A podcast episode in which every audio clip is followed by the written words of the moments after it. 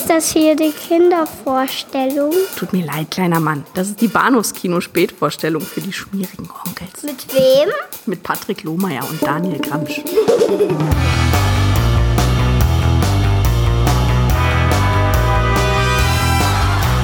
Nach Platoon und Wall Street gibt es jetzt einen neuen, außergewöhnlichen Film von Oliver Stone. Talk Radio. Dieses Land steckt in einer dicken Krise, Leute. Dieses Land ist bis in den Kern verfault. Jemand sollte etwas dagegen unternehmen. Und jetzt nehmt mal eure Finger aus der Schale mit den Chips, schmeißt euer Käseblatt in die Ecke und greift zum Hörer. Also nehmt das Ding in die Hand, nehmt die Muschel an den Mund und wählt 555 TALK. Macht das Maul auf und sagt mir, was wir gegen diesen ganzen Dreck in diesem Land tun können. Talk Radio, wir sind der einzige Nachbar, den ihr noch habt. Heute redet doch einfach keiner mehr mit dem anderen. Und jetzt zum ersten Anrufer. Hallo und herzlich willkommen zur Episode 336 des Bahnhofs Kino Podcast. Das ist eine ganze Menge und mein Name ist Patrick und bei mir ist der Daniel. Hallo. Hallihallo. Oh, kein Gag heute? Ganz ehrlich, bei den beiden Filmen, über die wir uns heute unterhalten, habe ich, da fühle ich mich nicht so geckig. Ach so, ich dachte, du spielst hier den, den Schock-Jock VJ, DJ und Mir was um die Ohren. Ich bin mir, ich bin mir nicht sicher, ob mir das äh, nicht vielleicht die Stimme fehlt. Hm. nein, nein, nein, nein, nein, nein, nein. Also kann, ich, kann, ich kann nicht behaupten, dass, äh, dass, dass Barry irgendwie ein, ein, ein Idol von mir wäre. Ja, wenn wir über Idole reden wollen, müssen wir eines Tages noch über hier Hard of Sendung, Pump Up the Volume Oh ja. sprechen mit Christian Slater. So, aber ja, da hast du ja einen äh, Film halb, halb genannt, zumindest den, Haupt, den Protagonisten des Films. Wir sprechen nämlich über Talk Radio aus dem Jahre 1988 von Oliver Stone und ähm, zum zweiten sprechen wir über was ganz Aktuelles, große Ausnahme für uns, noch dazu Netflix-Film. Ich glaube, das ist auch das erste Mal, dass uns das passiert. Ja, also zumindest in dem Rahmen. Ne? Äh, Wir sprechen über Der schwarze Diamant zu Deutsch, was ich sehr unglücklich finde.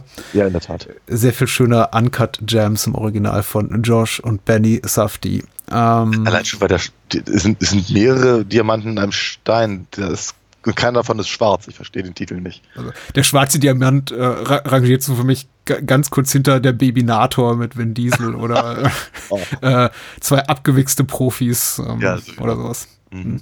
Danke, Netflix. So, Talk Radio. Damit fangen wir an, oder? Damit fangen wir heute an, ja, genau. Was ist deine Geschichte mit dem?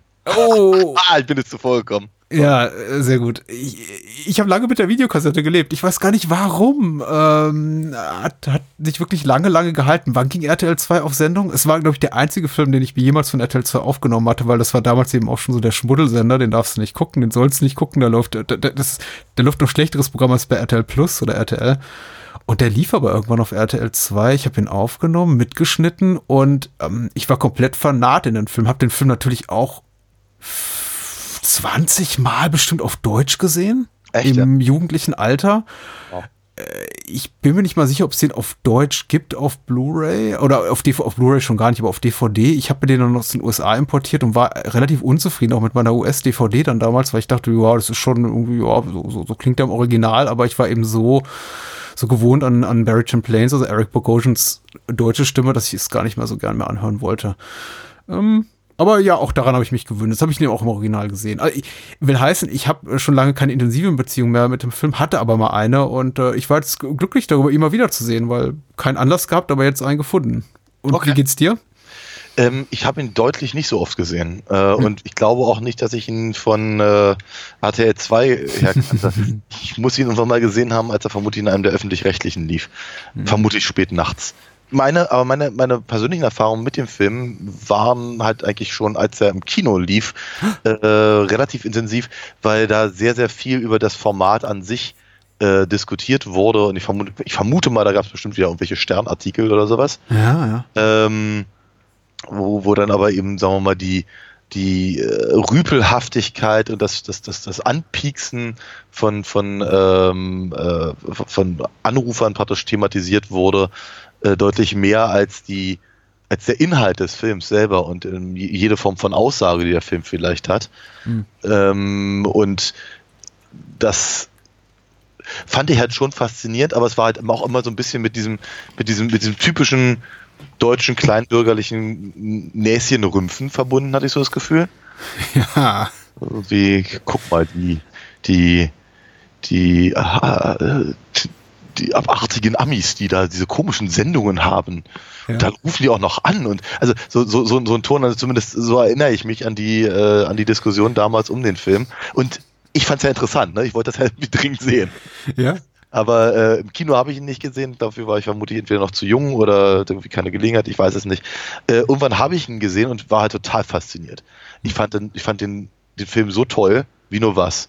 Ähm, und das hat eben ganz viel mit der Dynamik des Films zu tun, glaube ich, und mit der, mit der, ähm, also auch vielleicht gar nicht mal so sehr auf der inhaltlichen Ebene, weil ähm, kommen wir vielleicht später zu, aber eben einfach so diese, diese, dieser, dieser Kniff, äh, halt eigentlich mehr oder weniger in den wesentlichen Situationen zumindest eigentlich nur eine Person zu zeigen, die halt im, im, im Studio Ja, ja. alleine steht und äh, da so in den, in den Äther äh, babbelt. Das fand ich halt schon faszinierend. Fand ich, fand ich irgendwie ganz, ganz toll. Und das, das Ende hatte mich damals halt sehr geschockt. Ähm, und äh, vor allem, als ich dann erf- erfuhr, dass eben, sagen wir mal, das äh, Leben und auch der Tod von äh, einem, einem Radiomoderator namens Aaron Burke halt äh, dem, dem mehr oder weniger Pate stand, um sich äh, dem, dem Thema zu widmen. Ähm, noch viel mehr musste ich aber tatsächlich an den Film denken, komplett losgelöst von dem Film selbst. Und zwar ein paar Jahre später ähm, waren wir, war ich mit meinen Eltern relativ häufig äh, in Österreich, immer an der gleichen Stelle, immer im gleichen Haus, immer die gleiche Gastfamilie, war sehr schön. Ähm, aber da war ehrlicherweise ein bisschen einfach die Katze verreckt. Also da passierte gar nichts. Und das Einzige, was du halt irgendwie nachts machen konntest, war halt ORF-Radio hören. Und äh, Dieter Mohr, der mittlerweile nicht mehr Dieter heißt, Tatsächlich. ja, ja, ich glaube, er hat seinen Namen gewechselt. Ich weiß, frag mich jetzt gerade, ich habe nicht auf dem, auf dem Schirm, wie er, wie er jetzt heißt. Ich könnte es natürlich gerade mal kurz googeln. Äh, Nein, das muss ich alles schneiden. Oder auch nicht. äh, Max. Er ist jetzt Max. Max Mohr. Muss, muss auch nicht sein. Ja, was auch immer. Jedenfalls hatte er halt damals eine Sendung, die im ORF halt spät nachts lief bis früh morgens. Ich glaube halt mindestens so drei, vier Stunden. Und er hat im Prinzip das Gleiche gemacht. Ne, Leute, Leute haben mal angerufen, haben ihn beleidigt, er hat sie zurückbeleidigt, hat versucht irgendwie irgendein Thema durchzuziehen, hat dann mit anderen verschiedenen Leuten drüber geredet. Äh, teilweise wurde es dann eben auch sehr persönlich, dann ging es so Richtung Domian oder so. Ja, ja. Äh, und und, und äh, das war einfach echt faszinierend. Und äh, ich erinnere mich also zumindest in dem einen Sommer meiner, äh, meiner, meiner, meines Aufenthalts dort, habe ich das wirklich jeden Abend gehört, wenn es denn lief. Mhm. Und ich musste halt immer an diesen, an, an diesen Film dabei denken, logischerweise. Ich hatte halt diesen, diesen Film halt mehr oder weniger immer vor Augen, während halt diese ORF-Sendung lief. Das ist halt mehr oder weniger meine Geschichte. Und ich habe ihn aber auch, glaube ich, seitdem nicht bewusst gesehen. Mhm. Also ich habe, ich, ich hatte nicht das Gefühl, ich müsste ihn, ich müsste ihn irgendwie ganz dringend wieder mal gucken. Auch wenn er mir auch gerade im Zuge des Podcasts öfter mal durch den Kopf gegangen ist. Aber es ist, äh, obwohl ich ihn echt total toll fand, echt faszinierend, hatte ich nicht das Bedürfnis, ihn zum Beispiel auch zu besitzen auf DVD oder sowas. In in meiner Wahrnehmung ist der Film massiv au- aus der Mode gekommen, äh, nur basierend auf der meiner persönlichen Wahrnehmung, aber ich glaube, die, die, kann man, die ist durchaus belastbar in dem Fall, dass der Film eigentlich gar nicht mehr im Fernsehen läuft äh, und, und, und wenn dann so gut versteckt, dass ich ihn zumindest nicht wahrnehme. Jetzt ist, und, und ich glaube auch bei Streamingdiensten nicht verfügbar ist, kann auch einfach daran liegen, dass das Thema aus der Mode ist, dass der Film sowieso auch an den Kinokassen ziemlicher Flop war, also ein kommerzieller Flop war, einfach auch kein Film, den man sehr Ja, war er? äh, bitte? Ja, Ja. war er? Ja, ja, ja. Er hat nicht viel gekostet, dadurch war es jetzt irgendwie kein komplettes Desaster. Also wir reden jetzt nicht hier von Heaven's Gate Maßstäben oder so. Er hat relativ wenig gekostet, aber hat eben auch sehr wenig eingespielt. Äh, wenn man es äh, vergleicht mit den Filmen, die eben Stone unmittelbar davor und danach gemacht hat, hat er wirklich, war das nur so, ein, so ein Kleckerli. Das ist auch was, was mich überrascht, rückblickend ist tatsächlich, dass ich immer eine Talk Radio so als ähm, Werk des jungen Oliver Stone im Kopf abgespeichert habe irgendwo. Äh, und ich gerne vergesse, dass das nach seinem, nach diesem, nach dem kommerziell und äh, auch, auch awardmäßig wahnsinnig, also riesigen, gigantischen Platoon rauskam. Ja. Äh, und Wall Street, glaube ich, war auch davor. Aber, aber Platoon vor allem war ja ein Riesenhit mit irgendwie Viertelmilliarde Einspielergebnis, Oscar gekrönt und so weiter. Und was fällt Oliver Stone ein? Äh, er macht mal so einen Film. Was gut ist, ich meine, was für ihn spricht. Auf jeden Fall, ja, ja. Das ist, das, äh, ich hatte mir auch so ein bisschen die, die Filmografie angeguckt, äh, weil ich das auch gerne einschätzen wollte und fand das ganz, ganz faszinierend. Aber ich meine, kurz danach hat er dann eben auch JFK gemacht. Ne? Also, Ja, 91, richtig. Der, der, der Film, mit dem ich auch da, ich habe eine, ich habe eine mittelgroße Obsession gehabt mit Oliver Stone, so muss ich sagen, in den frühen 90er, da habe ich eben auch diesen Film gesehen, aber eben auch JFK und Natural Born Killers und ich glaube so zwischen äh, äh, Pi mal Daumen 90, 91 bis Na, wann, wann, wann, wann war Oliver Stone nicht mehr cool? Wahrscheinlich so rund um U-Turn oder so, so 97, 96, 97, da, da hört es so langsam auf. War so, weiß ich, alles, was Stone machte, toll. Das mhm. war so ein richtiger, so ein edgy Filmemacher und der hat irgendwie das, das Establishment aufgerüttelt und er machte eben Filme, die gingen wirklich an die Substanz und an die, an die amerikanische Psyche und äh, ja, das war, war so ein böser Junge. Und mittlerweile, mittlerweile nervt er eben einfach nur noch. Was, was jetzt nicht schlimm ist. Ich meine, so werden wir wahrscheinlich alle im Alter. Aber damals, ja, der Film traf total meinen Nerv, aber auch das ganze Thema Radio, wie bei dir. Deswegen äh, würde ich gerne daran anschließen. Also ich habe ähnliche Erfahrungen wie du. Ich kann die Moderatoren zum Teil nicht mehr benennen, aber für mich spielt einfach auch Radio hören und überhaupt dieses, auch dieses sehr amerikanische Phänomen des Shock-Jocks, also dieser, dieser äh, Disc-Jockeys oder, oder, oder Moderatoren, Radiomoderatoren, die quasi ihre Anrufer beleidigen. Das fand ich unglaublich faszinierend. Also selbst, äh, ich glaube noch 97, als äh, Private Parts, dieser, dieser Howard Stern-Film rauskam, Sicher. bin ich dafür ins Kino gegangen. Und alle meine Schulfreunde, also damals war ich kurz vor Abi, haben sich an den Kopf gepackt und meinte, was ist das überhaupt? Und ich sagte, hier, der ist eine Riesennummer in den USA. Ich habe das Buch von dem gelesen, der ist komisch. Ja. Und die konnte damit gar nichts anfangen. Klar. Ähm, also war ich und niemand sonst. Oder weniger. Ja, ja wo, wobei, wobei mich Private Parts auch deutlich weniger fasziniert hat als äh, Talk Radio. Ich fand ihn sehr unterhaltsam. Aber, ja, äh, ja. Nicht so unterhaltsam, aber er hat mich weniger fasziniert. Absolut. Ich war auch beeindruckbarer, als ich Talk Radio sah. Erstmals als Private Parts. Da war ich nämlich schon 18, 19 oder so. Ja, na klar. Das ist, ich meine, das, das, aber das, das mag ja tatsächlich auch die inhaltliche Ebene sein. Ne? Also nicht nur, nicht nur die, ach guck mal, darf der das? Mhm. Äh, Sache, auf die er eben dann auch so die, die äh, Wahrnehmung halt vor allem ging, sondern eben auch gerade auf der auf der argumentativen Ebene. Mhm. Ja, das, ist halt, das, das ist ja, glaube ich, das, das äh, also Eric Bogosian hat das ja, das ja ähm, zwar nicht im Alleingang, aber eben trotzdem halt geschrieben das Stück, auf dem halt der Film basiert. Ähm, und eben die Rolle auch, glaube ich, äh, auch, auch gespielt auf Broadway. Und die Art und Weise, wie sich halt die Figur entwickelt und wie, wie, wie er Haken schlägt und wie er eben, äh, sagen wir mal, keine Ahnung, wenn, wenn, wenn er einen, einen, einen äh, liberalitären Anrufer mhm. hat, äh, ihm, ihm dann halt irgendwie die, die kontroversesten Dinge um die Ohren haut und wenn er dann aber eben Nazi am Telefon hat, äh, erklärt er ihm halt die Welt und so. Das ist schon äh, äh durch, durchaus äh, eine, eine faszinierende Sache, die eben sich natürlich dann auch, äh, so ist der Film nur aufgebaut, eben auch sehr, sehr äh, mit, der, mit der eigenen Historie des, der Figur mehr oder weniger vermischt und, und, und diese Ambivalenzen halt dann, dann, dann zeigt. Mhm. Ähm, aber ich, ich fand, also so, so weit erinnere ich mich eben auch noch, dass ich es irgendwie schon toll fand in irgendeiner Form, wie, wie halt Barry da bestimmte Sachen einfach auf den Punkt bringt und sich eben und, und sich eben argumentativ einfach auch die Butter nicht vom Brot klauen lässt. Mhm. Ob er immer recht hat, ist die andere Frage, aber ich fand es einfach, war das schon faszinierend. Ja, da, darüber können wir sicher gleich noch reden. Äh, ich schicke mal kurz hier die ähm, Inhaltsangabe vorweg, damit die Menschen, die uns zuhören, die den Film nicht ge gesehen haben, was durchaus möglich ist, denn wie gesagt, der Film ist nicht mehr so präsent in den letzten Jahren, äh, passieren könnte. Geschrieben ja. hat sie Black bei der UFDB und er oder sie schreibt, der provokative und viel diskutierte Radiomoderator Barry Champlain ist der Star eines lokalen Radiosenders. Mit seiner umstrittenen Late-Night-Talkshow macht er sich allerdings nicht nur Freunde. Als ein großer Radiosender Interesse an Champlains Sendung zeigt und sich entschließt, die Show zu kaufen, werden die einflussreichen Medienmanager eingeladen, sich Barry, Barrys Sendung live anzusehen. An diesem Abend ist die Lage äußerst gespannt. Der sonst so abgebute Barry bekommt Gewissensbisse bei der Beschimpfung seiner Zuhörer. Erst als seine Ex-Freundin in der Show anruft, wird Barry wieder zum Alten und schöpft neue Kraft durch seine Beleidigungen. Hä? Das merkwürdig. Ich wollte auch sagen, das ist ein anderer Film, oder? Die Verantwortlichen der Radiostation sind begeistert und wollen um jeden Preis die Sendung kaufen. Doch als Barry nach der Show zu seinem Wagen geht, äh, geschieht das Unvermeidliche. Okay, nee, ich möchte nicht wieder in diese Ecke kommen, so von wegen, ihr, ihr beleidigt OFDB Inhaltsangabenschreiber. Aber es kann ja mal passieren, dass man auch eine Inhaltsangabe schreibt und den Film längere Zeit nicht gesehen hat. Also. Ja, klar.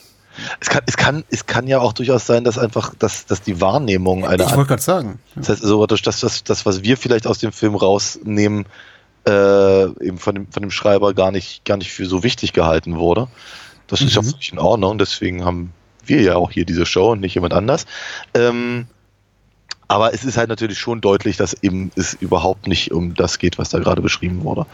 Ja, es ist eine Inhaltsangabe mit interpretatorischen Zügen. Also wenn es sowas, um sowas geht hier wie Barry bekommt Gewissensbisse, frage ich mich, ja, hm, ja, vielleicht. Vielleicht ist, ist das der Grund. Es ist ein psychologisch vieldeutiger Film stellenweise und an anderen Stellen ist er wieder sehr eindeutig, möchte ich mal behaupten. Und ich habe das Gefühl, da wo er eigentlich sehr eindeutig ist, wurde hier in eine andere Richtung gedeutet. Aber Ja. hey, jeden das seine und jeder das ihre. Und äh, mitgespie- mitspielen, äh, mitwirken tun hier äh, Eric Bogosian, wie bereits gesagt, Alan Green, Alec Baldwin, John C. McGinley, äh, relativ viel bekanntes Personal. Michael Wincott Oh ja.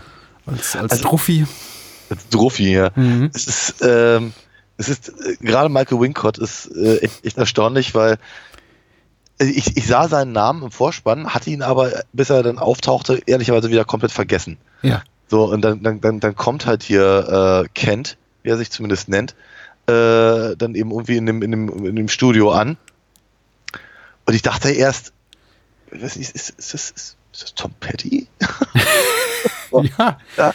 ja. Äh, also ich, ich, ich, ich rätselte eine Weile rum, war bei, wie bei 25 anderen Leuten und irgendwann hatten sie dann eben, äh, hat er ja mal die Flusen halt nicht im Gesicht. Mhm. Ja, oh, das ist, da, da ist Michael Wincott. Großartig. Und der ist auch großartig ähm, in, dem, in, dem, in dem Film. Ich, ich, ich freue mich eigentlich jedes Mal, wenn ich ihn sehe. Hat- Seine Karriere ist deutlich zu klein für meinen Geschmack. Äh, Die Karriere der anderen Mitwirkenden hier ist auch relativ groß. Äh, namentlich genannt seien hier noch äh, Stuart Copeland von The Police, Drummer und Co-Gründer von The Police, der hier den Score geschrieben hat, und Robert Richardson an der Kamera, ein, ein, ein, ein oft, oftmaliger Kollaborateur von Martin Scorsese und hat auch mit Tarantino alle Filme gemacht seit Kill Bill. Äh, und entsprechend gut sieht das Ganze aus. Oh ja.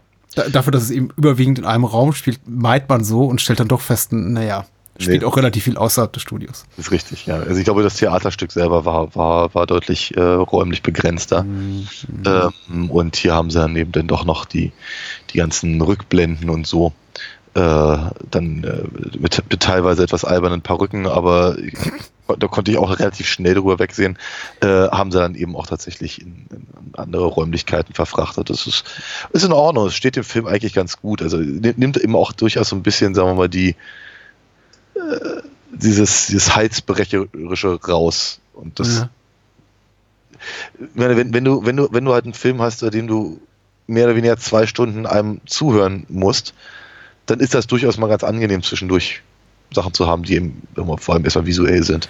Äh, wie, wie ist dein Eindruck von Barry Champlain damals und heute? Hat sich da für dich maßgeblich was geändert? Nimmst, nimmst du die Figur anders wahr? So, du hast den Film zuerst als Teenager gesehen wahrscheinlich und jetzt Ja. im Erwachsenenalter. Oder sagst du, damals wie heute ist er für mich ein Riesenarschloch oder geheimer Held? Also wie gesagt, ich habe, hatte ich ja vorhin schon mal gesagt, ich habe, ich habe nicht das Gefühl, dass er, dass er ein großer, wie soll ich sagen, Held, he- he- keine heldenhafte Figur für mich ist. Hm. Ich finde ich find ihn relativ menschlich, muss ich ganz ehrlich sagen. Ich glaube, das ist halt, also ich, ich, ich, der macht, der macht Fehler, er macht aber auch bestimmte Sachen durchaus sehr richtig. Ich glaube, er ist, er ist ein, ein, ein also so, so wie der Film ihn mir darstellt, auch gerade, gerade was eben so den, den letzten größeren Monolog von ihm angeht, habe ich schon das Gefühl, er ist ein, ein, äh, ein sehr ide- idealistischer Mensch, der aber gleichzeitig, äh, dessen, dessen eigene Entscheidungen und, und äh, vielleicht einfach auch Gelüste, möchte, man, möchte ich es mal zusammenfassend sagen, äh, dann auch einfach im Weg steht. Und ich finde, das, das ist etwas, was halt so gerne auch mal vergessen wird. Also gerade bei Leuten, die halt sehr, sehr stark moralisieren, wird eben auch gerne vergessen, dass das eben auch ganz normale Menschen sind und dass das eben nicht unbedingt sich immer alles decken muss. Ja. Und ich finde, also, was, was, was mir halt mehr durch den Kopf gegangen ist bei dem Film, als nur ausgerechnet die Frage, wie stehe ich zu Barry, war, dass die Situation, die dort beschrieben wird, eigentlich sich nicht geändert hat. Wir haben zwar sicherlich vielleicht nicht mehr diese Schockjocks im, in, in, im, im, im, großen Stil und äh, Leute rufen mehr an, aber die Art und Weise, wie die Diskussionen da geführt werden und, und die Themen, die da behandelt werden, ich meine, das ist Facebook, ja, Twitter. Und Ja. Ist, äh, also von daher, dass dieser, dieser, diese, dieses sich, sich auskotzen auf äh, und, und dem, dem eine Plattform bieten, das ist ja nun wirklich super aktuell. Und, Ja. eben auch, und eben auch gerade diese, die, die, die äh, rassistischen, homophoben, ähm, äh, kleingeistigen Themen und, und, und, und, und Meinungen, die da halt äh, eine Plattform eben bekommen, auch die sind ja nun wirklich hochaktuell. Ja. Ja. Äh, von daher finde ich es ist tatsächlich äh, ganz, ganz, ganz interessant, dass der Film für mich zumindest auf dieser Ebene eigentlich gar nicht an Aktualität verloren hat. Nee, an Aktualität sicher nicht. Also ich muss tatsächlich sagen, mh, in Bezug auf die Figur von Barry, ich nehme sie heute deutlich kritischer wahr, negativer als früher. Ich möchte nicht sagen, dass ich ihn damals äh, angehimmelt habe, aber ich habe, glaube ich, weniger das hinterfragt, was er von sich gibt. Also seine offensichtliche Scheinheiligkeit in Bezug auf vielen Punkten, seine, seine Bigotterie ist mir eben heute viel, viel offensichtlicher, aber das wird einfach auch, glaube ich, an meinem hat einfach mit meinem reiferen Alter zu tun. Und ich war als, als, als Jugendlicher habe ich da nicht so genau hingesehen, weil ich ihn als, als Figur konzeptionell einfach so toll fand, dass ich auch das gar nicht hinterfragt habe, ob er zum Beispiel diese Fakten, die er da ständig von sich gibt, wenn eben Leute anrufen und sagen, hier, äh, Holocaust-Lüge und er dann irgendwie ab an was anfängt zu erzählen, denke ich mir, ja, weißt du das wirklich? Ich meine, seine Standpunkte sind gut. Also, ja, das, Ist, äh, das ist klar. Die, in, in, dem, in, dem, in neun von zehn Fällen steht man hinter denen. Natürlich sind irgendwelche äh, Nazi-Arschlöcher und Holocaust-Leugner, was ja das gleiche ist, äh, Antisemiten äh, schön abzuwatschen. Aber das, womit er sie abwatscht, ist natürlich fragwürdig teilweise. Ja, Weil genau. eben auch so ein bisschen mit äh, nach, nach dem Motto Gleiches mit Gleichem vergelten funktioniert und er eben auch Leute für sich und gegen sich instrumentalisiert, wenn es ihm eben gerade passt und Leute, die es gut ja. mit ihm meinen, eben auch mal gerne abkanzelt. Und ähm, vieles eben auch, was er sagt, so sehr nach Stammtischgelaber, genau, oder nach dem, was du gerade zitiert hast, also Facebook oder Twitter klingt, also Leute, die sich einfach aufheizen. Äh, ja. Statements machen zu dem, von denen sie vielleicht höchstens gefährliches Halbwissen haben. Also sehe ich heute kritischer, aber ich meine, das ist ja auch der Punkt, das dem Film jetzt nicht negativ anzukreiden. Ansonsten.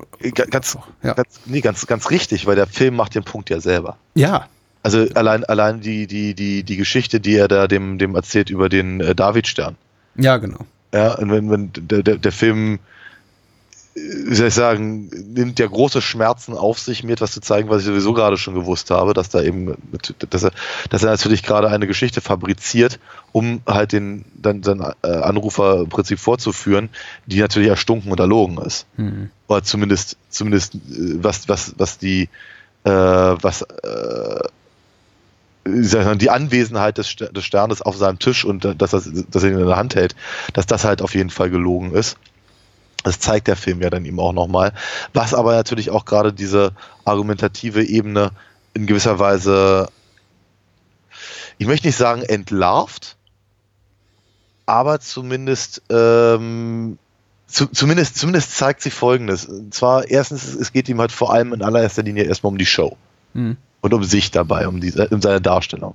Es geht ihm gar nicht mehr so sehr darum, äh, äh, eben die Welt zu retten oder oder oder jemanden zu überzeugen oder, äh, oder die anderen zu überzeugen, die eben halt zuhören und gerade nicht am Telefon sind, sondern es geht ihm halt vor allem erstmal um die Selbstdarstellung.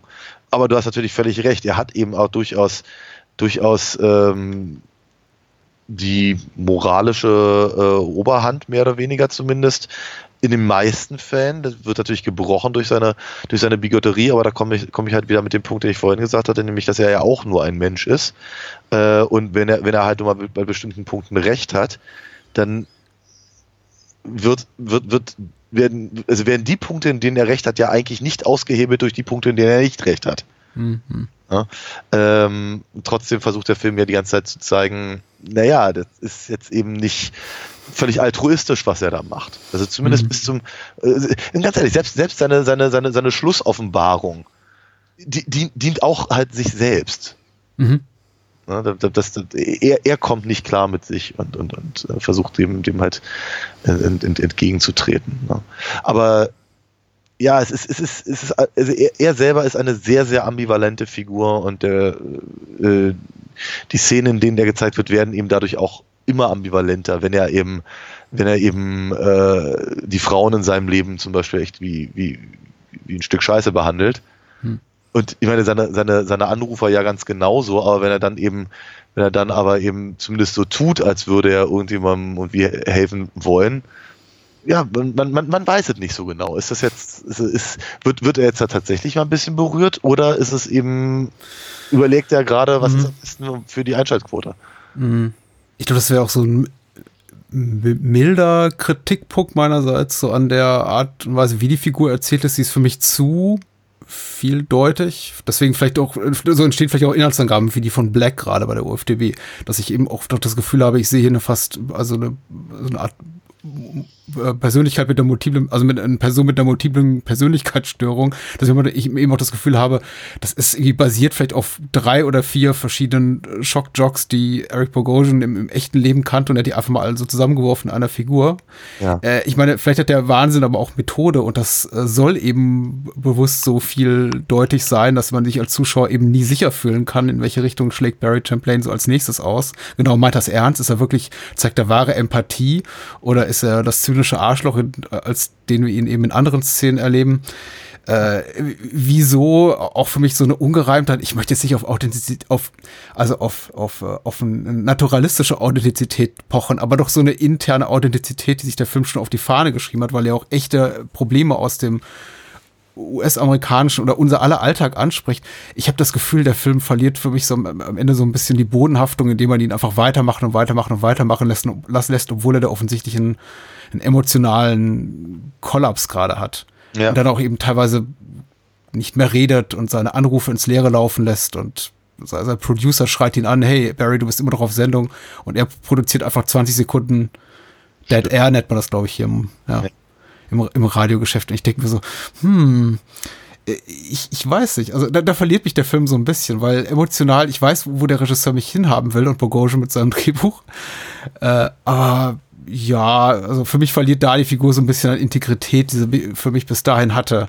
Mhm. Äh, als Film mit dem Proto Arschloch als Protagonisten, um dessen, dessen Sympathie ich mir quasi so für mich äh, erkämpfen muss. Äh, ich weiß nicht, wie ich es besser umschreiben soll. Ja, aber ich glaube, also, weil man lässt es am Ende zu sehr Menschen für meinen Geschmack. Ja, natürlich, genau. Aber das ist das dann, da, da kommen wir dann an den, an den Punkt, der dem Film eben tatsächlich wichtig ist. Ne? Also mhm. die ganze andere Sache, das ist, äh, glaube ich, so ein bisschen die der Aufhänger. Mhm. Ja, aber, aber am, am, am Ende wollten sie dann eben ganz gerne eben, weiß ich, keine Ahnung, äh, Chaplins Räder aus dem, aus dem großen Diktator haben. ja. Oscar-Clip, ja. Den Oscar-Clip. Vielleicht, ja. Ähm, und ich meine, immerhin, also zumindest das Theaterstück wohl war für den Pulitzer äh, äh, nominiert. Ja. Ähm, das Menschen ist ja auch ganz schön. Also gerade die Szene mit hier Bogosian und Alan Green als, als seine Ex-Frau sind. Alan Green ist großartig. Ich super. freue freu, freu mich immer, sie, sie, sie zu sehen. Wahnsinnig viel kenne ich halt mit ihr leider nicht. Neben dem, äh, natürlich dem, äh, dem Little Shop of Horrors. Ähm, aber es ist, ich meine, wer diese, diese Ambivalenz, die die wird ja schon sehr früh halt auch in den Film reingetragen, wenn er eben zum Beispiel, also noch, noch während man halt sieht, wie, wie im Prinzip das, das, das Tonstudio da gerade funktioniert und Alec Baldwin redet mit, äh, mit Dr. Cox. Ähm, also, wie heißt er? John C. McKinley. Ja, genau. Ja, ja. Ja, Dr. Cox. Ach so, du, ich habe ich, ich hab nie die, die Ärzte-Comedy gesehen. Ja. Ich Groß weiß, was du meinst, glaube ich. Ja, genau. Ähm, so, jedenfalls, und, und man ihn halt so im Hintergrund halt äh, über, über, über Drogen philosophieren über Drogen philosophieren lässt oder hören. Ja, ja. Ja, und er erzählt, dass, dass Zigaretten halt mehr, mehr Leute umbringen und sowas. Und der ist ja nur am Quarzen in diesem Film. 4000 Herointote gegen 350.000 Krebstote, schreit er. Genau, während, während, während er sich einer anzündet, ja. Mhm. Und so, also, äh, wie diese, also, man, man merkt eben einfach, er ist, der, der lebt halt für sich streiten. Mhm. Wenn's, und wenn es wenn, wenn's gar nichts zum Streiten gibt, dann sucht er sich was.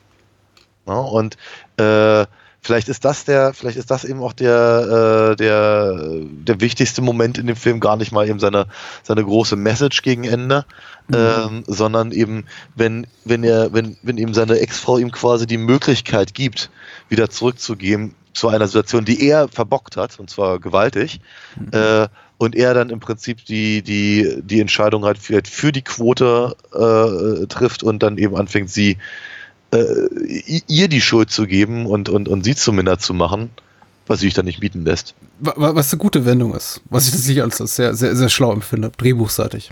Ja. Das eben, äh, ich meine, er, er hat kriegt gegen Ende so seine kathartischen Momente. Er hat sie auch letztendlich. Also löst sich jetzt emotional nicht auf die, glaube ich, von ihm intendierte Fassung von seiner Frau, aber immerhin geschieht so. Er hat diesen schönen Moment gegen Ende da mit seiner aktuellen Freundin und es klappt ja jetzt doch mit der Konzernübernahme und er geht dann landesweit aus Sendung und ähm, der Film forciert das dann auch auf den letzten Meter nochmal so richtig, bevor daneben erschossen wird.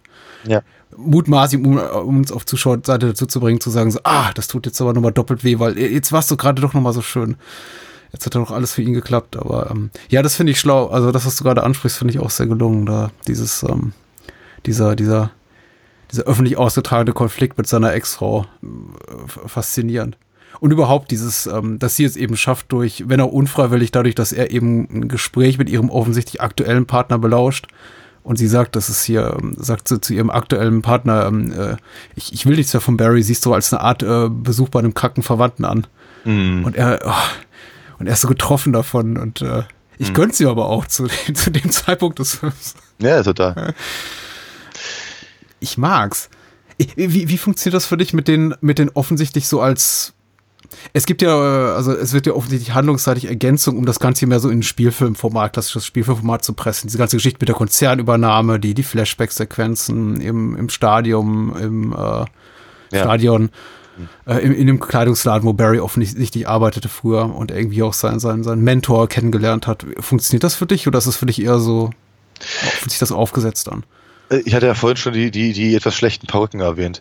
Äh, teils, teils. Hm. Teils, teils. Also es ist, äh, ich finde, ich finde, ich finde schon interessant zu sehen, also gerade wenn es halt darum geht, wie, wie er, ähm, äh, wie, wie er halt im Prinzip seinem, seinem Mentor, hast du es ja gerade genannt, im Prinzip die Show stiehlt und, und äh, sich da, sich da halt so ins, ins, ins Rampenlicht manövriert.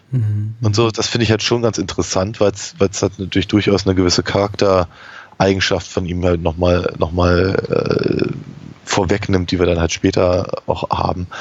Ähm, ich, und, und auch, auch, sagen wir mal, sein, sein, sein Betrug an Ehren finde ich, finde ich auch eine ganz, durchaus eine ganz, ganz, ganz interessante Szene, weil er eben offenkundig überhaupt kein Gespür dafür hat, wie, wie man mit einer solchen Situation vielleicht umgehen sollte Ja.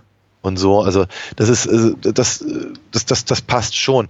Ähm, ich finde halt vielleicht eben auch wegen der schlechten Brücken. Ich möchte nicht die ganze Zeit drauf rumreiten, aber äh, äh, da, da, da, dabei dachte ich halt tatsächlich relativ viel an, an, an Private Parts. Ja, weil er da auch so ein bisschen optisch nah an Howard Stern ist. So. Ja. Oder? Hm. Ja, klar, und der Film äh, spielt ja auch zum nicht unerheblichen Teil, glaube ich, in den 70er und frühen 80er Jahren. Hm.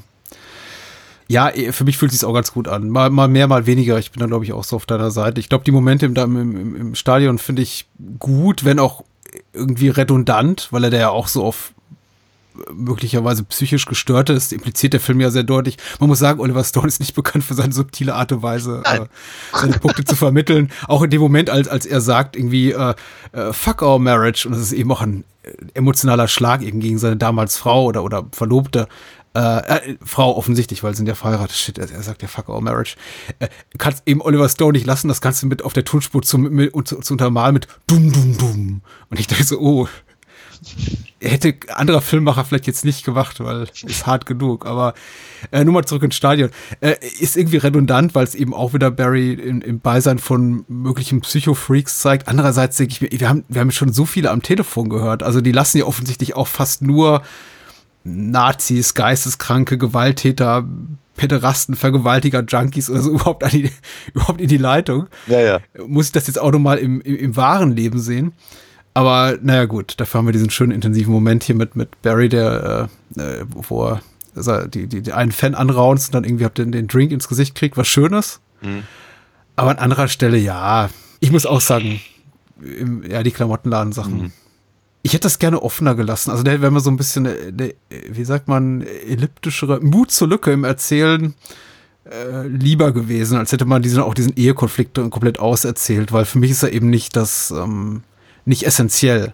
Ich kann mir das, glaube ich, sehr gut ähm, er- ermitteln, einfach in meinem Kopfkino, was da passiert ist zwischen, äh, oh, komm doch mal ins Studio und moderiere neben mir und äh, Barry zehn Jahre später als Radioberühmtheit und ohne Ehefrau. Also ich hätte mir das, glaube ich, auch so erschließen können, ohne dass sie eben da, dass er eben das äußern muss mit hier, scheiß auf unsere Ehe und solchen Sachen. Ich, ich, ich, ich, ich sehe ich sehe deinen Punkt. Ich bin da auch gar nicht anderer Meinung.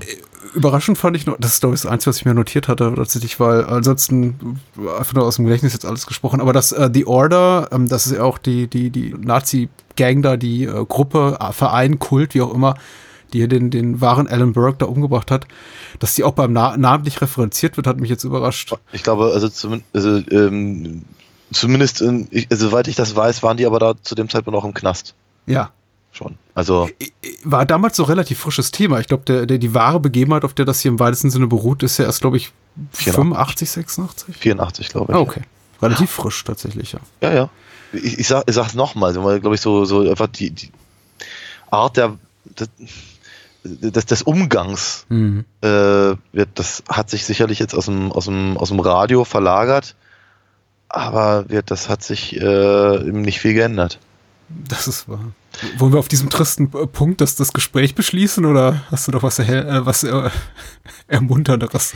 Ich möchte ich möchte vielleicht nur so viel sagen. Ich finde es ich find's tatsächlich, also während, während ich halt sehe, dass sich halt Barry irgendwie se selber kaputt macht, weil er eben einfach sehr streitsüchtig ist mhm. ähm, äh, und, und, und, und eben, sagen wir mal, äh, seine, seine, seine Argumentation eben, sagen wir mal, nicht, nicht aus, also ich, nochmal, ich glaube schon, dass er ein sehr idealistischer Mensch ist, durchaus, mhm. weil man merkt ja durchaus, man die Themen, auf denen er halt am, am auf die er dann äh, am, am, am meisten auf die er am meisten reagiert, sind eben äh, die, die, äh, die Stories halt um die Nazis rum.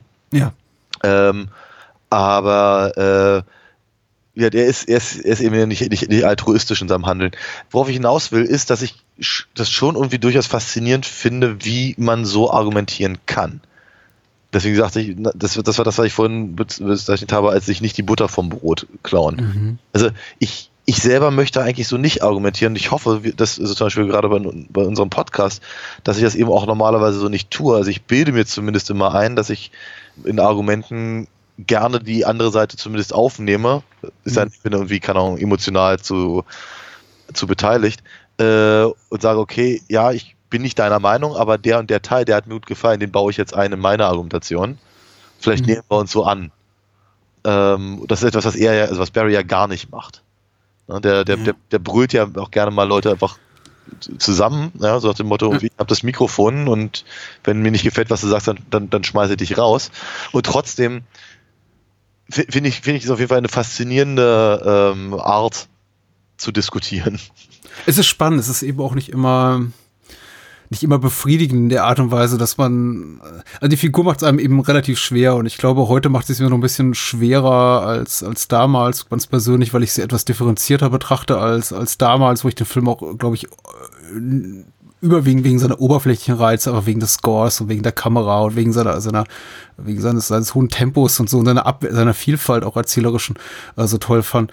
Und, und heute ist es eben auch nicht immer befriedigend. Deswegen habe ich eben, glaube ich, auch neige oder dazu jetzt mehr Kritikpunkte zu finden. Äh, grundsätzlich ist eben, ja, ich weiß eben nicht, woran ich bei der Figur so richtig bin. Und insgeheim, auch wenn ich da, auch wenn es so schön ist, so eine äh, vieldeutige äh, Figur zu haben wie, wie Barry, ist es eben auch manchmal unbefriedigend, weil ich denke, ich, ja, ich möchte mehr auf seiner Seite sein und ja, ich finde es super, wenn er äh, Holocaust-Leugner abkanzelt, weil das sind eben Arschlöcher und die haben sich anders verdient. Ja. Und dann denke ich mir doch, ah ja, vielleicht könntest du an anderer Stelle auch so korrekt sein. Ja, ja. Könntest du diese, diese Korrektheit und diese Integrität, die du dir selber zuschreibst, weil du bist ja unglaublich selbstgerecht, Barry, auch irgendwie bei anderen anderen walten lassen. Und da ist es dann eben nicht mehr der Fall. Da ist er dann eben der komplette, das äh, komplett opportunistische Arschloch. Oder eben einfach, wie du es gerade so schön beschrieben hast, eben in der Szene da, wo, wo äh, Alan früher nach Hause kommt und ihn quasi da beim Fremdgehen erwischt, aber der komplette Naivling. Er hat es nicht mal böse gemeint. Er ist so einfach so, ach so, ja, ach so, wolltest du nicht bei deiner Mutter sein? Ja. Äh, wir machen hier, ich äh, und mein Kumpel hier, John C. McKinney, wir machen hier gerade Sachen, du solltest nicht hier sein. Genau. Aber er meint es nicht mal böse, glaube ich. Das ist einfach. er ist ein Idiot in dem Moment einfach. Ja. Depp. Eins vielleicht noch, ich finde, ähm, jetzt, ich sagte ja vorhin auch, dass, dass das Ende mich damals sehr schockiert hat, weil ich damit mhm. nicht gerechnet hatte. Vielleicht eben genau weil das, was du beschrieben hattest, nämlich dass, dass ja alles irgendwie alles jetzt gerade so, äh, so gut funktioniert und er hat seine Show und ihm seine, seine Producerin äh, slash Freundin mhm. äh, äh, ist mir auch durchaus immer noch ganz ange äh, äh, also, ja, zugeneigt. Ähm, und so, und dann kommt halt der, der an und erschießt ihn. Jetzt hatte mich halt gesagt, sehr, ich hatte einfach so damit nicht gerechnet. Nicht mehr, nicht mehr zu dem Zeitpunkt. Und da fra also zum einen frage ich mich halt immer noch, also abgesehen davon, dass es eben ja durchaus auf dieser, auf dieser Anne Burke-Geschichte halt basiert, frage ich mich aber trotzdem so ein kleines bisschen, was ist, was hat der Film denn an der Stelle für eine Aussage? Also will, will er damit sagen, ähm, also hat, hat, hat jemand wie, wie, wie, wie Alec Baldwin recht, der sagt, nee, du kannst ja alles machen, um Leute zu amüsieren, aber, aber tritt niemand auf die Füße, hm. weil das könnte passieren? Oder ähm, äh, will der Film jetzt damit sagen, guck mal, die sind, die, die kannst du nicht bekehren, selbst wenn du, wenn du, selbst wenn du eben einmal in deinem verfuschten Leben irgendwie authentisch bist oder so?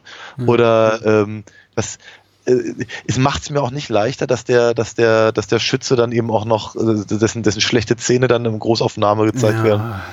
So, so, so, so, ein, so ein, so, so ein, so ein offensichtlicher Widerling. Hm.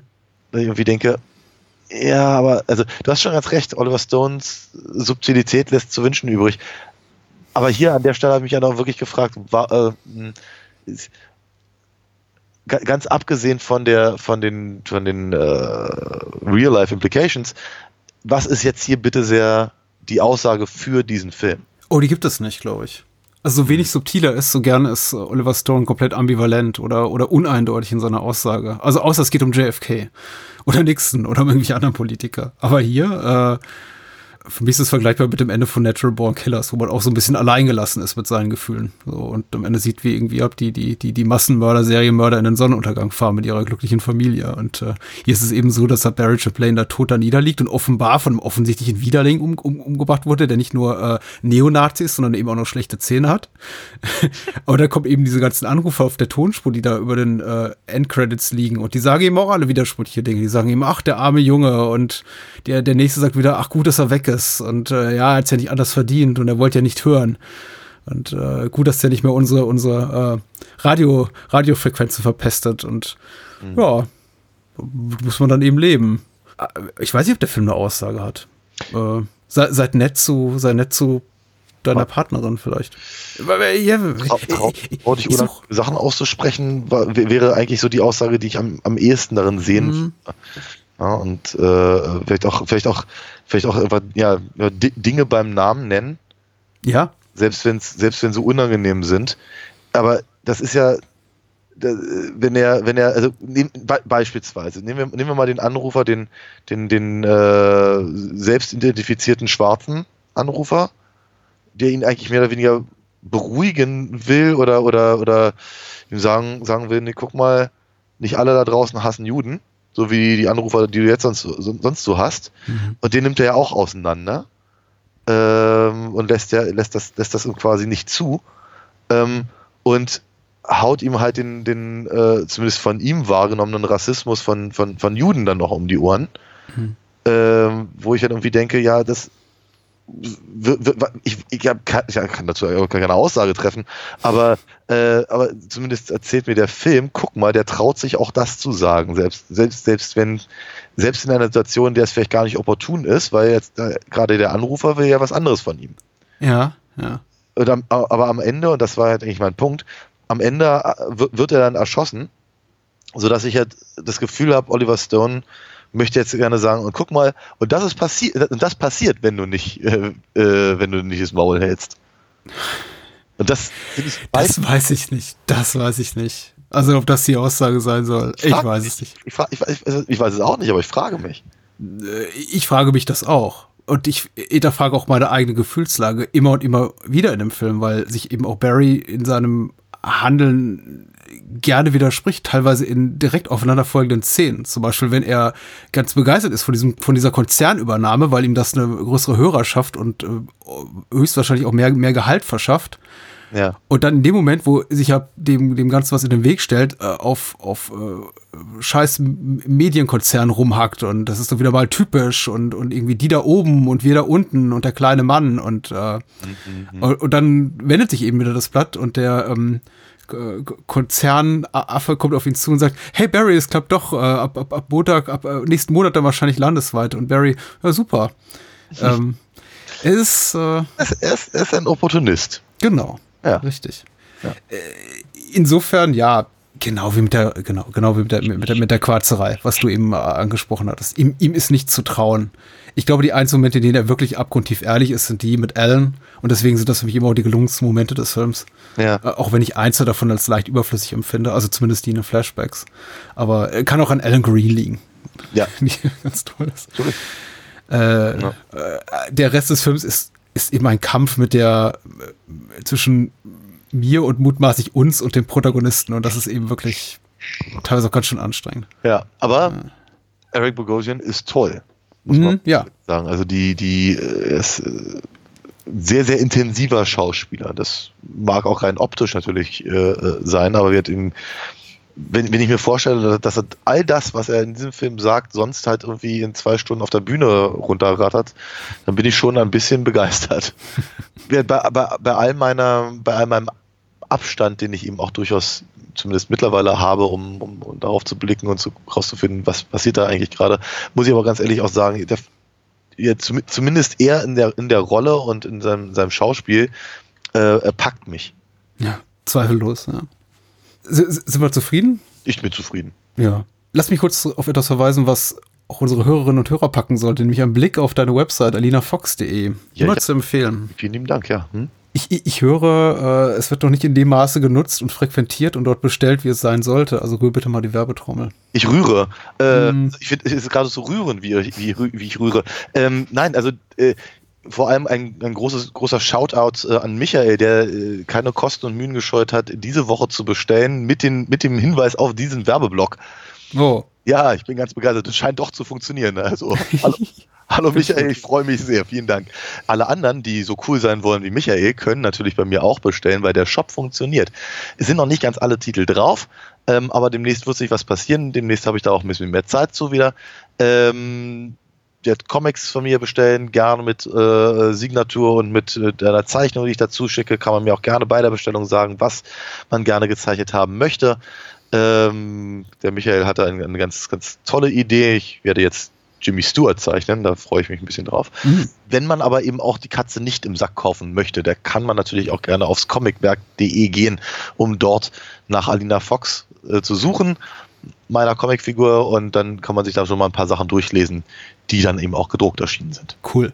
Was kann man denn von dir sonst noch so hören, wenn du Hm. nicht gerade quatschst? Mir fällt dazu nicht wahnsinnig viel mehr ein, außer, ja, immer wieder zu sagen, dieser Podcast ist zwar ähm, kostenlos, aber eben nicht umsonst. Da steckt eine Menge Arbeit drin und wer diese Arbeit fördern möchte, der geht bitte auf steady.fm slash bahnhofskino oder auf patreon.com slash bahnhofskino oder hinterlässt eine Spende unter paypal.me slash bahnhofskino. Das sind alles viele URLs, lange URLs, die muss man sich nicht merken. Man kann auch einfach in die Shownotes gucken und draufklicken.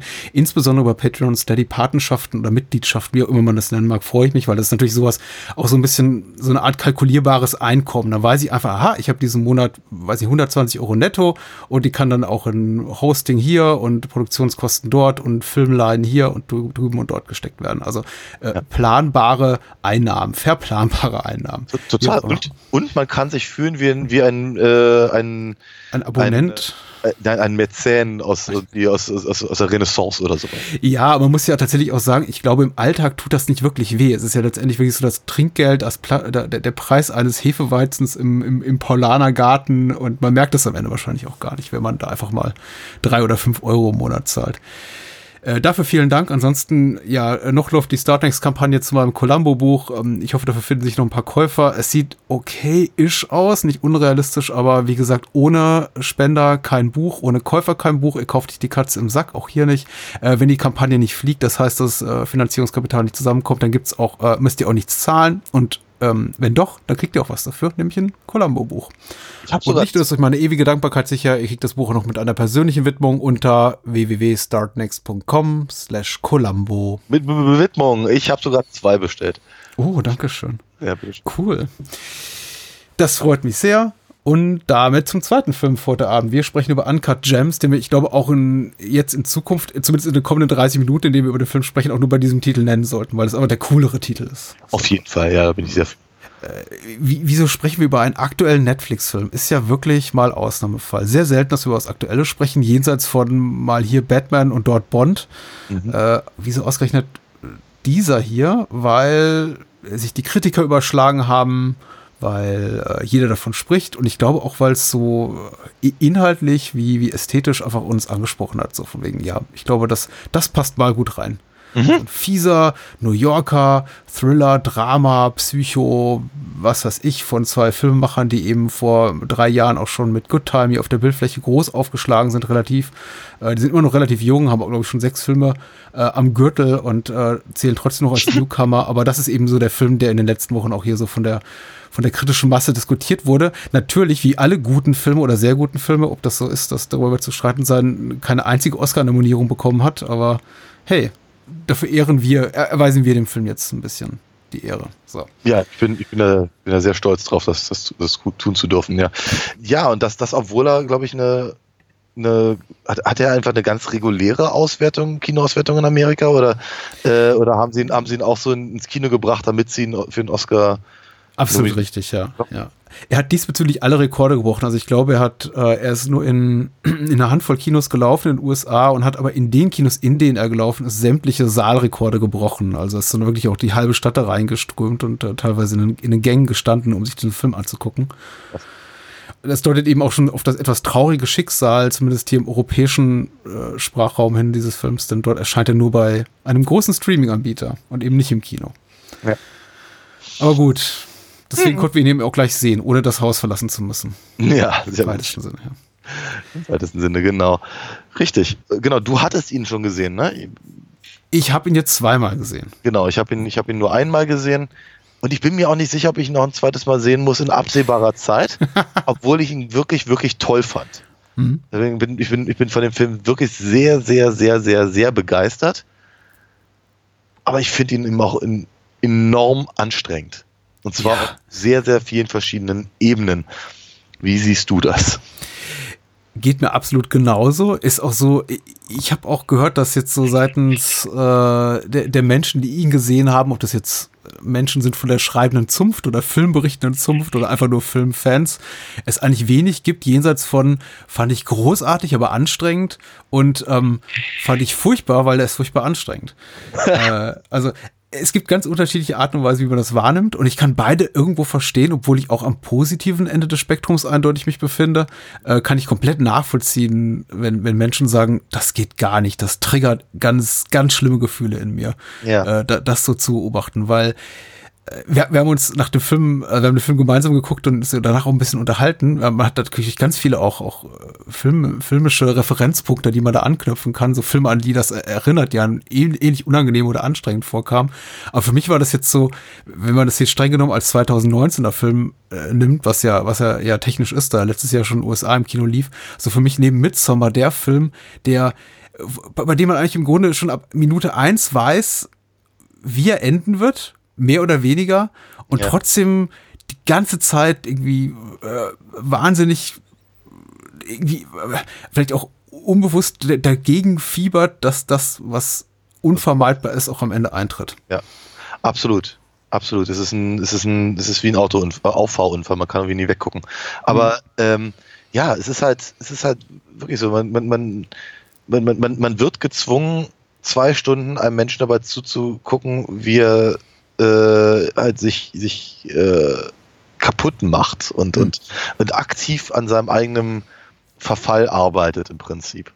Ähm, ich hatte so das Gefühl, Adam Sandler ist toll und Eric Bogosian, das ist so der, der Schnittpunkt halt zwischen den mhm. beiden Filmen heute, ist auch toll. Und auch, auch äh, Idina Menzel, die ich sehr gerne mag und äh, kommt da hier nur sehr, sehr wenig vor. Wickedly talented. Wickedly talented. ja, komm, let it go. Ähm, Genau, jedenfalls äh, ist das, äh, ist sie, ist sie halt relativ klischeebeladen hier eingesetzt und nur sehr, sehr kurz, aber ich habe mich trotzdem gefreut, sie zu sehen.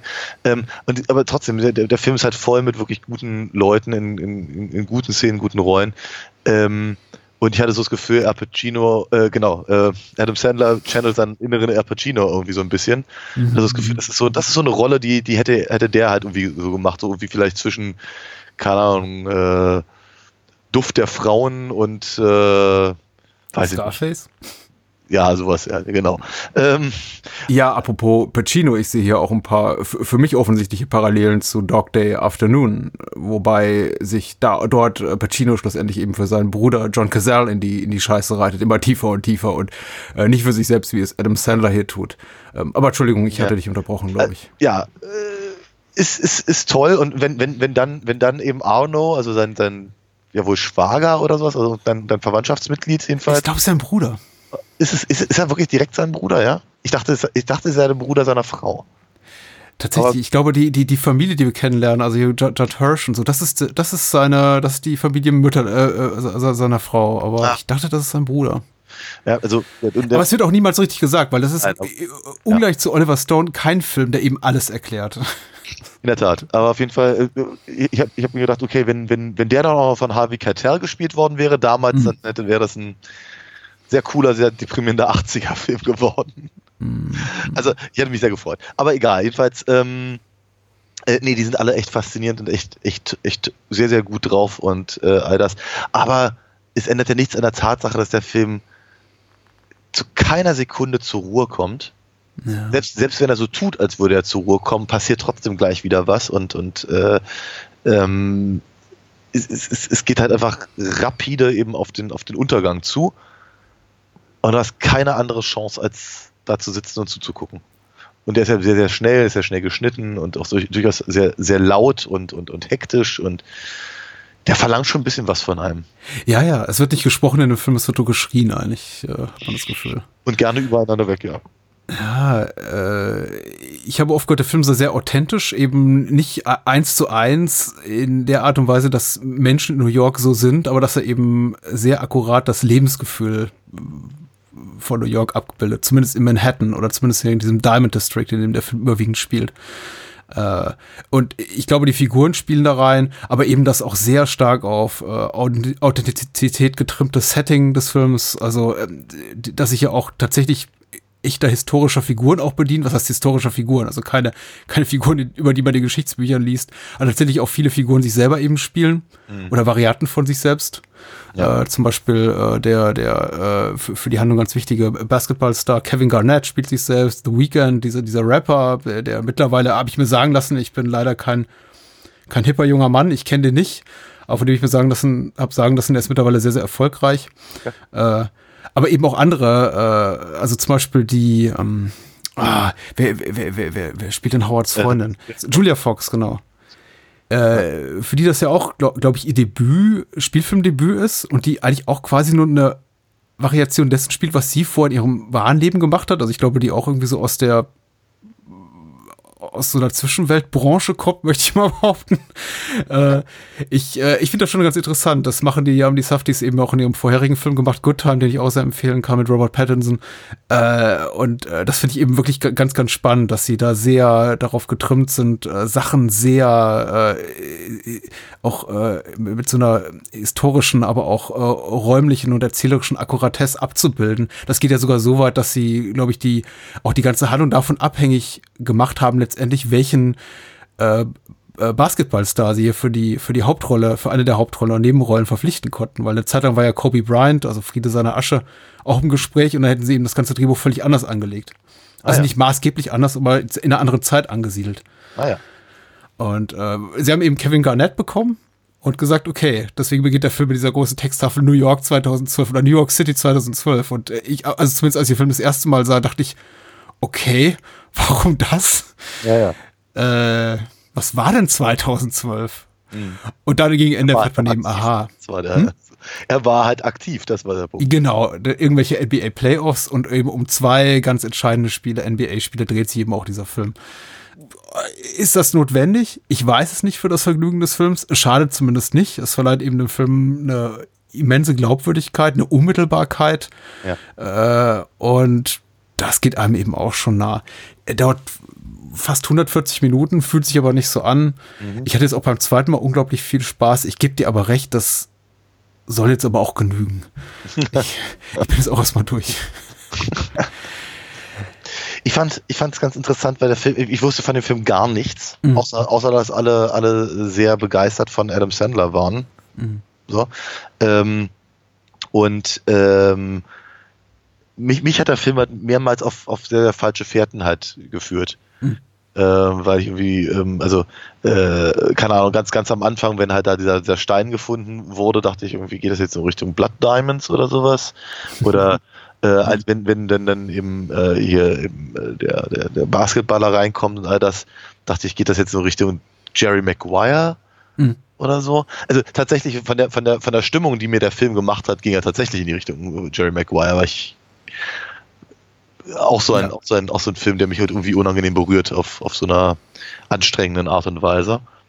Ähm, und äh, wenn, wenn, dann, wenn er dann aber in diesen, in diesen Stein guckt und dann irgendwie keine Ahnung, sein ganzes Leben vor, vor seinen Augen irgendwie vorbeizieht, hatte ich gedacht, okay, ist, wird das, hat das jetzt irgendwie, keine Ahnung, wo das jetzt das äh, was, was Übernatürliches oder? Ja, verstehe. Oder, Mhm. ja, also äh, genau, und dann, dann, dann, dann bringen sie, dann bringen sie halt diese ganze, diese ganze ähm, äh, Sp hier Spielsuchtgeschichte noch mit rein und äh, also ze- zeitweilig dachte ich halt auch wirklich, okay, Film, jetzt einige dich doch mal bitte, was du uns erzählen möchtest. Und das ist, das, das mag auch tatsächlich eine, noch, noch ein Punkt sein, der noch ein bisschen länger hängen geblieben bei mir ist. Nämlich einfach so diese Frage, nicht nur, okay, jetzt habe ich dem da zwei Stunden dabei zugeguckt, wie er sich kaputt Mhm. macht. Vor allem die Frage, warum habe ich das gemacht?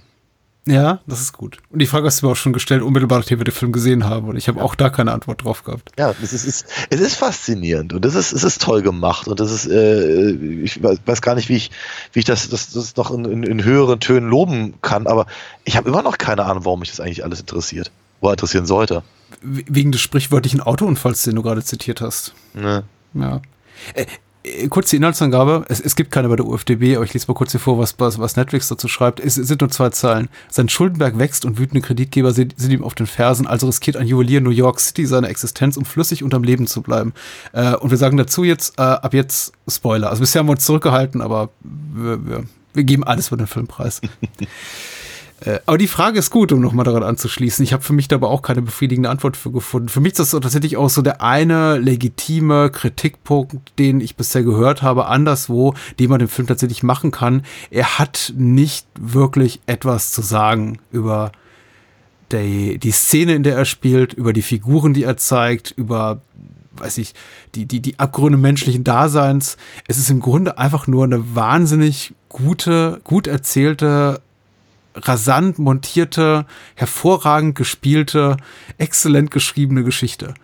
Und Ja. wenn sie denn vorbei ist und dieser, die- diese Disco-Musik, diese Clubmusik läuft am Ende, denkt man sich, ja, das war jetzt eine verdammt nochmal tolle Achterbahnfahrt. Ein bisschen anstrengend, ein bisschen unangenehm. Ich fahre nicht so gern Achterbahn, mir ist doch zwischendurch auch mal ein bisschen schlecht geworden. Aber ähm, hat schon so seinen Zweck erfüllt. Aber ich habe jetzt auch beim zweiten Mal gefragt, was hat das vielleicht, äh, hat der Film auszusagen, vielleicht auch über, über Rassismus, über äh, ethnische Stereotypen. Äh, man könnte dem Film ja fast, fast so eine antisemitische Ader äh, vorwerfen, wenn jetzt die Filmemacher nicht selber Juden wären. Äh, weil, also die Art und Weise, wie hier die jüdischen Protagonisten charakterisiert, also porträtiert sind, Und, und etwa 90 Prozent der Schauspieler. ja, Ja. Äh, ist nicht eben schmeichelhaft. Also insbesondere Adina Menzel ist so irgendwie das Abziehbild der, äh, ja, Der jiddischen Mama. ja, der jüdischen Mama, äh, Ehefrau, die also irgendwie so ein bisschen herrisch ist, aber dabei dann eben doch, naja, wie man sich eben vorstellt. Ja. Und ich weiß nicht, ob der Film irgendwas zu sagen hat, Ja. außer äh, ich nehme euch mit auf diesen, auf, auf, auf diese wilde Fahrt und äh, haltet euch gut fest. So mal gucken, wer von euch das Ganze übersteht, ohne sich zu Tode zu ärgern. Weil ich glaube auch, also man wird relativ schnell bei dem Film merken, wahrscheinlich spätestens nach 20, 30 Minuten, ob man das eben mitmachen will oder nicht. Und ich glaube, wenn man sich relativ früh dafür dagegen entscheidet, hat man verloren. Denn dann dauert der Film noch sehr, sehr lange und man wird sich sehr, sehr quälen. Denn es wird eben immer schlimmer und schlimmer und schlimmer und schlimmer. Ja. Ja. Der Film lässt da auch echt nicht locker. Äh, ja. Eig- Eigentlich auch, er kommt ja auch relativ schnell zur Sache. Also die erste Möglichkeit, die sich unsere, unserem Protagonisten, also Howard Redner, bietet, se- sein Leben und sich selber in die Scheiße zu reiten, die, die packt er sofort. Er, er hat diesen, diesen, diesen Diamanten, diesen Diamantenbruch, ne, in dem sich ab Edelsteine, ungeschliffene Edelsteine befinden, gibt den weiter an, diesen, an Kevin Garnett, diesem Basketballspieler, im Tausch gegen seinen, ich glaube, Me Meisterschaftsring. Ja. Und das erste, was er macht, irgendwie sofort, harter Schnitt, äh, Howard im, im, im Pfandhaus und löst das Ding sofort ein. Ja, und du denkst dir, was soll denn das? Macht das nicht. Ja. Äh, für eine äh, Hanebüchen riskante Wette, Ja. die er dann gewinnt. Und wir dann später im Film erf erfahren, äh, sein, sein, es ist sein Schwager, du hast recht, ähm, hat interveniert und dafür gesorgt, dass er ja, diese, diese Das- Wette nicht einsetzen kann oder Wette nicht platzieren kann. Ja, ja, ja. Und ab da wird's immer schlimmer. Mhm. Und, und er, er, er, er, er trifft wirklich nur schlechte Entscheidungen. Ob das jetzt eben, ob das, ob das äh, auf der auf der persönlichen Ebene ist mit seiner, seiner Frau, zu der er dann zwischendurch wieder zurück will, oder eben mit seiner Freundin, die, die, die er ähm, von, von der er mal abhängig ist, mal benutzt. Ähm, und, und dann eben, äh, oder, oder eben auf, auf, der, auf der Party, wo er das- Maul aufreißt, während Arno da gerade daneben sitzt, oder eben die Art und Weise, wie er eben mit Arno redet, oder wie er sich gegenüber dem, dem, dem Bodyguard da äh, äh, benimmt. Ähm, Oder äh, scheißegal. Äh, e- egal wem gegenüber er trifft, in jeder sich bietenden Situation die falsche Entscheidung. Mhm. Es ist äh, wirklich also, eine, eine, also quasi mit traumwandlerischer Sicherheit. ist er, arbeitet er da daran, dich, dich kaputt zu machen, ja. Ich glaube, all diese halbseitigen äh, Figuren da, zum Beispiel hier ja genau Arnos, Arnos Handlanger, der eben am Ende auch für, der am Ende eben auch, Achtung, Riesenspoiler, Howard erschießt und eben Arno gleich äh, hinterher, ja. kommt auch wirklich aus dem Milieu. Er hat zumindest keinen Eintrag irgendwie in irgendeiner Schauspiel, Hm. In irgendeinem Schauspiellisting bei der IMDb oder so. Genauso wie Wayne Diamond, dieser, dieser, dieser, dieser schmierige, äh, ältere Herr, der, ich glaube, der einfach auch nur als, als, als elder, äh, older Gentleman oder so in den Credits geführt wird, der dann auf den am Ende Julia trifft in, in diesem Hotel, also diesem, in dieser, Ja. in diesem Casino. Ja. Äh, der eben auch, so, so wie ich es gelesen habe, tatsächlich diese Figur auch ist im, im echten Leben. Das ist der Typ, der spielt einfach sich selbst. Äh, und das ist, äh, das ist schon beeindruckend. Und ich finde, das macht den Film eben auch, auch so besonders, weil man immer wieder auf diese Figuren trifft und sich denkt so, oh ja, die sehen schon, Für eine Sekunde dachte ich übrigens, dass das, dass das Paul Williams sei. ja, absolut. Ich hatte denselben Gedanken. Ich dachte auch, oh, willkommen zurück bei, bei Phantom im Paradies. Das ist Ja. äh, echt interessant. Nein, optisch, optisch ganz nah dran. Oder äh, an einem alternden Phil Spector. Oh ja. Äh, Ist der nicht immer noch im Knast? ich glaube auch. Michael Cimino sieht auch mittlerweile etwas so aus. Ich glaube, das ist so ein bisschen das Problem, was manche Herren haben im Alter. Sie können nicht loslassen. Ja, Womit wirklich. wir wieder bei schlechten Toupets werden. Und, ja, oder auch ehrlicherweise bei, bei Howard. Also ich meine, der kann ja auf dem Grunde auch nicht loslassen. Nee, nicht wirklich. Ne? Aber ja.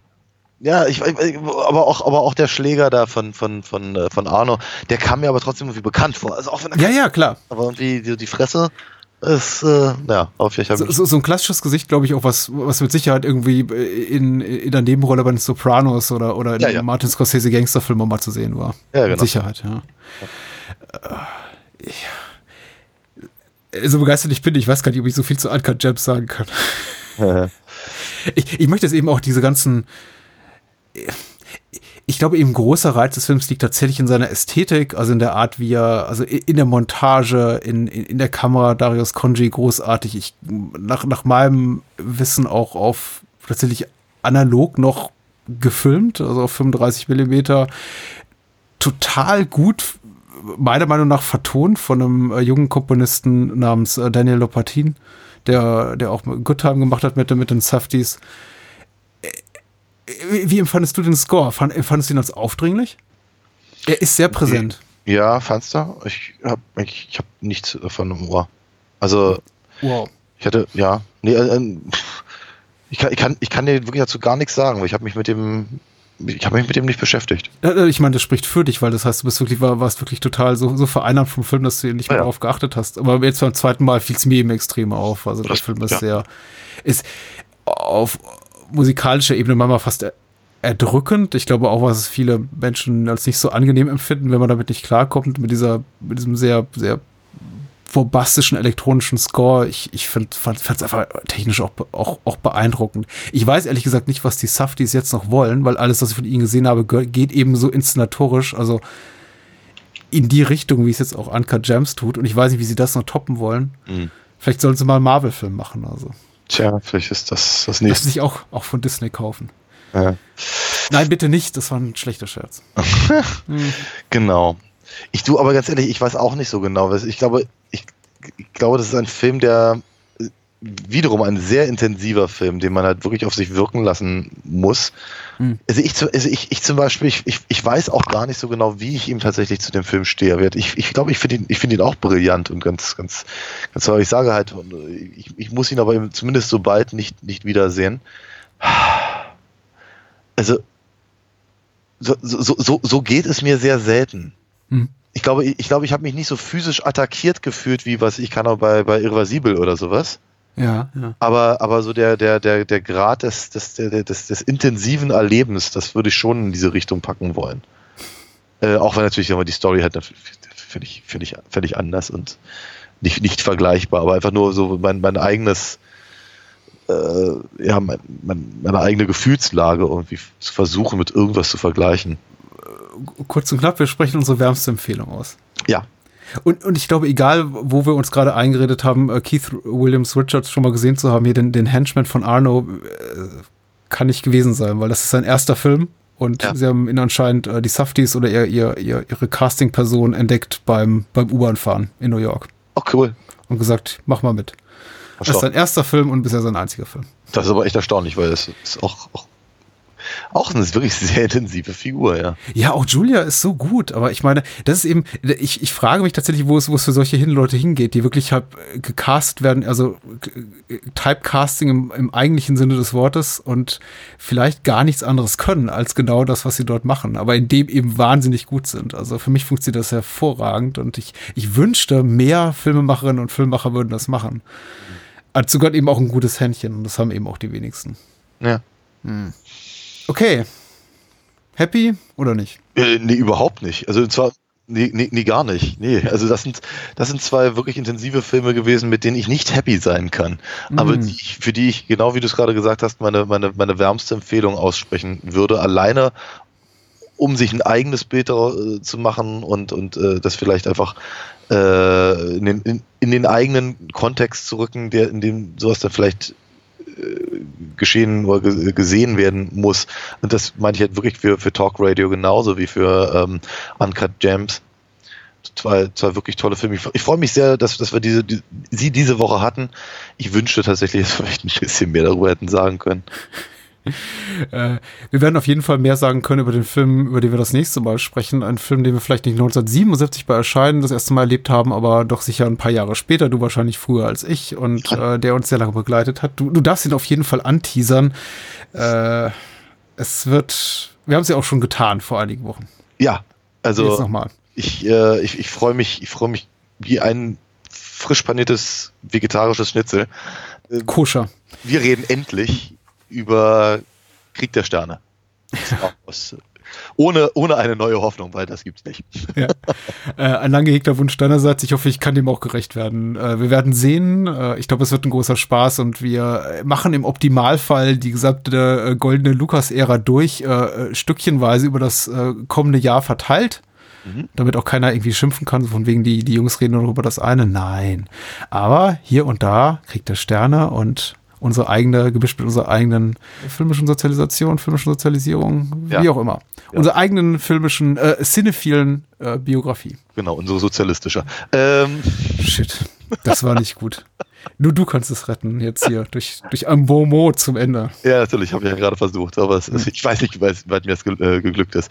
Ja, nein, wie gesagt, ich freue mich da sehr drüber. Ich, ich hoffe, irgendeiner wird uns aufhalten können, ähm, da zu lange drüber zu reden, weil ich glaube, das ist so ein Thema, wenn man mal angefangen hat, ja, hm. das könnte, könnte ein paar Tage dauern. Jesus. Okay. Bist du sicher, dass du weißt, worauf du dich da eingelassen hast? Keine Ahnung, ich könnte einfach zumachen und sagen, so, ich, ich, ich mag nicht mehr. Oh. Aber das Schöne ist ja, bei solchen Reihen kann man sich auch immer auf ein andermal vertagen und sagen, ja, können wir vielleicht auch ein andermal drauf eingehen. Ich, ich das, das wird schon.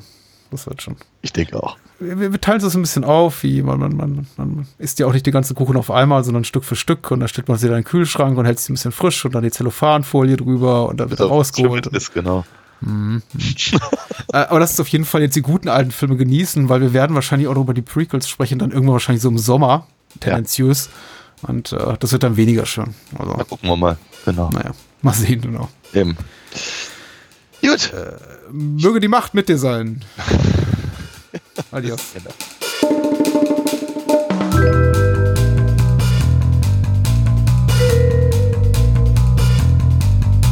Das war's. Mehr Bahnhofskino und die Bahnhofskino Extended Edition gibt es bei iTunes, Spotify und überall, wo es gute Podcasts gibt. Kennt ihr bereits Daniels Comics? Auf alinafox.de erfahrt ihr alles rund um seine legendäre Meisterdiebin und ihre Abenteuer.